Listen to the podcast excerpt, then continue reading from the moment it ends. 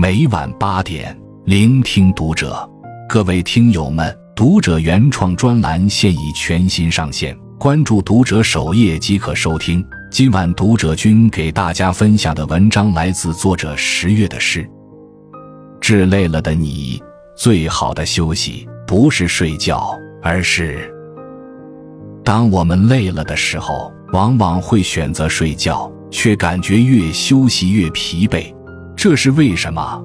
冥想专家安迪。普迪科姆指出，很多人的疲劳并不是来自身体，而是来自大脑里无意识的杂念。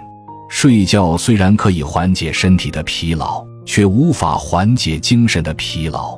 要想有效的休息，就要掌控自己的意识，带着正念去生活，摆脱精神的疲惫，重整内心的秩序。一睡觉。不一定是最有效的休息方式。心理咨询师徐曼曼曾分享过一个案例：可媛的工作非常繁忙，每天一打开手机，工作群里数不清的消息就扑面而来。她最渴望的事情就是给自己放个假，好好休息一下。于是，一到周末，她就关掉手机，从早躺到晚，疯狂补觉。醒来后却感觉更累了。心里还有满满的愧疚感，他问徐曼曼为什么会这样。徐曼曼告诉他，这是因为如果我们除了处理压力源以外，不再做任何消耗脑力的事情，大脑就会认为压力源是唯一重要的事，这时压力就会时刻充斥在我们的大脑里。一直以来，我们都陷入了一个误区，总以为休息就是让身体休息。却不知，对于大脑疲劳来说，睡觉并不是最有效的休息方式。在我们的大脑里，有一套叫 DMN 的默认网络系统，而当我们无所事事时，大脑就会启动默认模式。在这种模式下，大脑消耗的能量要比平时高百分之五十五。回想一下，你有没有过这样的时刻？下班回到家，马上瘫在沙发上追剧。玩手机，一边玩一边内耗，觉得自己在浪费时间，人更累了。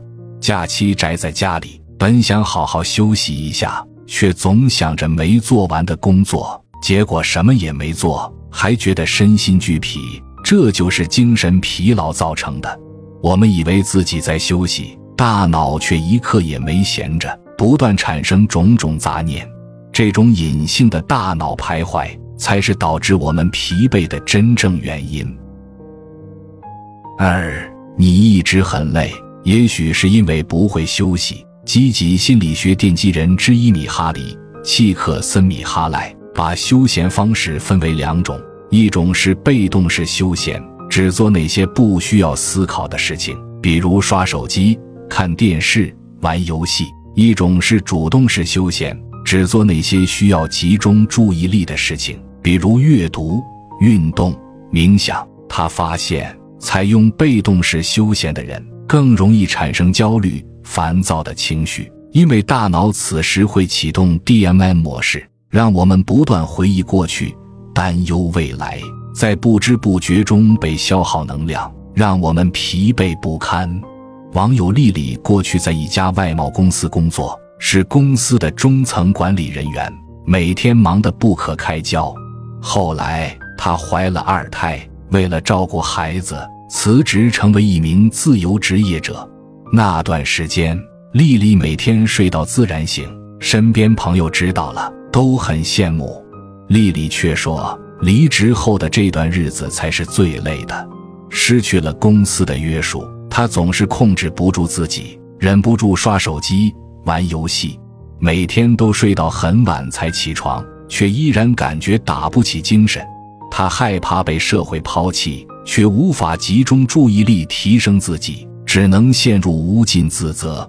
好在他及时察觉到自己的状态不对，并下定决心改变，不再得过且过的混日子。每天早睡早起，做事时全神贯注，休息时。也不再一味沉浸于垃圾快乐，而是主动去做自己感兴趣的事。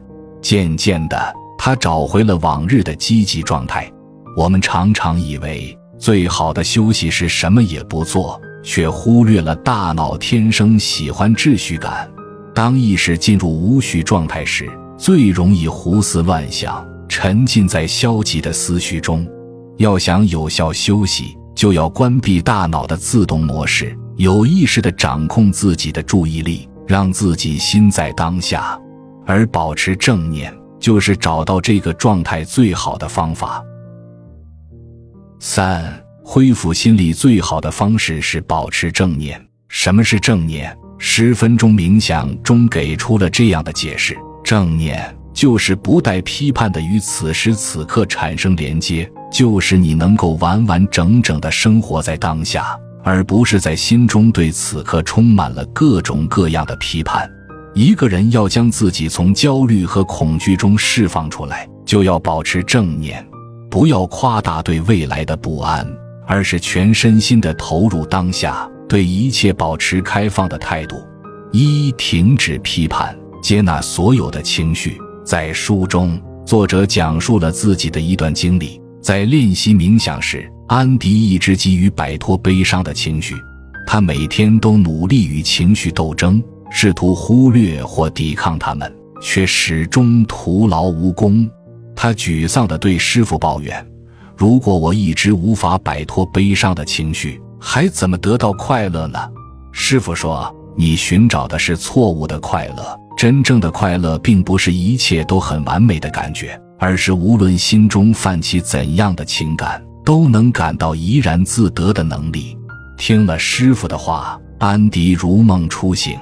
现实中的我们何尝不是如此？总是急切地渴望着快乐，想要摆脱负面情绪。于是，我们给情绪贴上各种标签，认为他们是坏的、不该有的。当这些情绪出现时，我们便不断地驱逐他们。却忽略了情绪本身并不会造成困扰，抗拒情绪才是内耗的关键。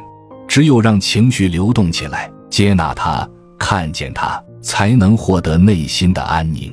图片来源：视觉中国。二，保持觉醒，过好每一个当下。在小说《一个人的朝圣》中，主人公哈雷德因为从小被母亲抛弃。一直沉浸在原生家庭的阴影中，他每天都过得浑浑噩噩，对身边的人也很冷淡，就连亲生儿子患上抑郁症也没有察觉。渐渐的，他的生活变得越来越糟糕，每天过得心力交瘁。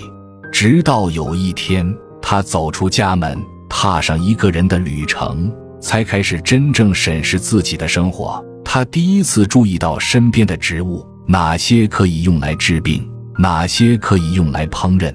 第一次察觉到，原来有些事情已经过去，而有些人还在眼前。当他全心全意地投入当下，也就重新找回了生活的勇气。许多时候，我们最容易犯的错误就是对过去念念不忘，对未来焦虑不已，却忽略了生活只在每一个当下，把当下过好。也就谱写了美好的回忆，构建了遥远的未来。三放下执念，允许一切发生。作家安迪·普迪科姆有阵子状态特别好，他感觉过去的阴霾一扫而空。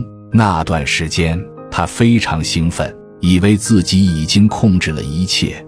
但这样的状况并没有维持多久，不快的感觉又再次浮现心头，他非常困惑。向老师询问，老师说：“如果你能放弃总想体验美好事物的愿望，而同时又能摒弃对体验令人不快的事物的恐惧，就能拥有想要的宁静了。”很多时候，我们的焦虑和疲惫都来自过度的控制欲，想拥有快乐，想摒弃烦恼，想获得爱和成功。但人生的剧本从不会以我们的意志为转移。事与愿违才是生活的常态，只有真正接受这一点，才能不被执念所累。十分钟冥想中有一个精妙的比喻：假如你面前有一张很大的白纸，纸的两端分别有一个小圆点，你需要把两个小圆点连成一条直线。你会发现这并不容易，稍有不慎，线条就会变得歪歪扭扭。但如果每个小圆点旁边都有另一个小圆点，你只要把这些小圆点一个接一个连起来，这条线画起来就会容易很多。如果说人生就是这张白纸，那此时此刻就像那些小圆点，我们需要思考的不是如何才能让这条线笔直地到达终点，而是带着觉知过好此时此刻，期待美好，也接纳事与愿违。把控自己能把控的，剩下的交给天意，如此方能摆脱焦虑、疲惫，收获内心的畅快与释然。点个再看，与君们共勉。关注读者，感恩遇见。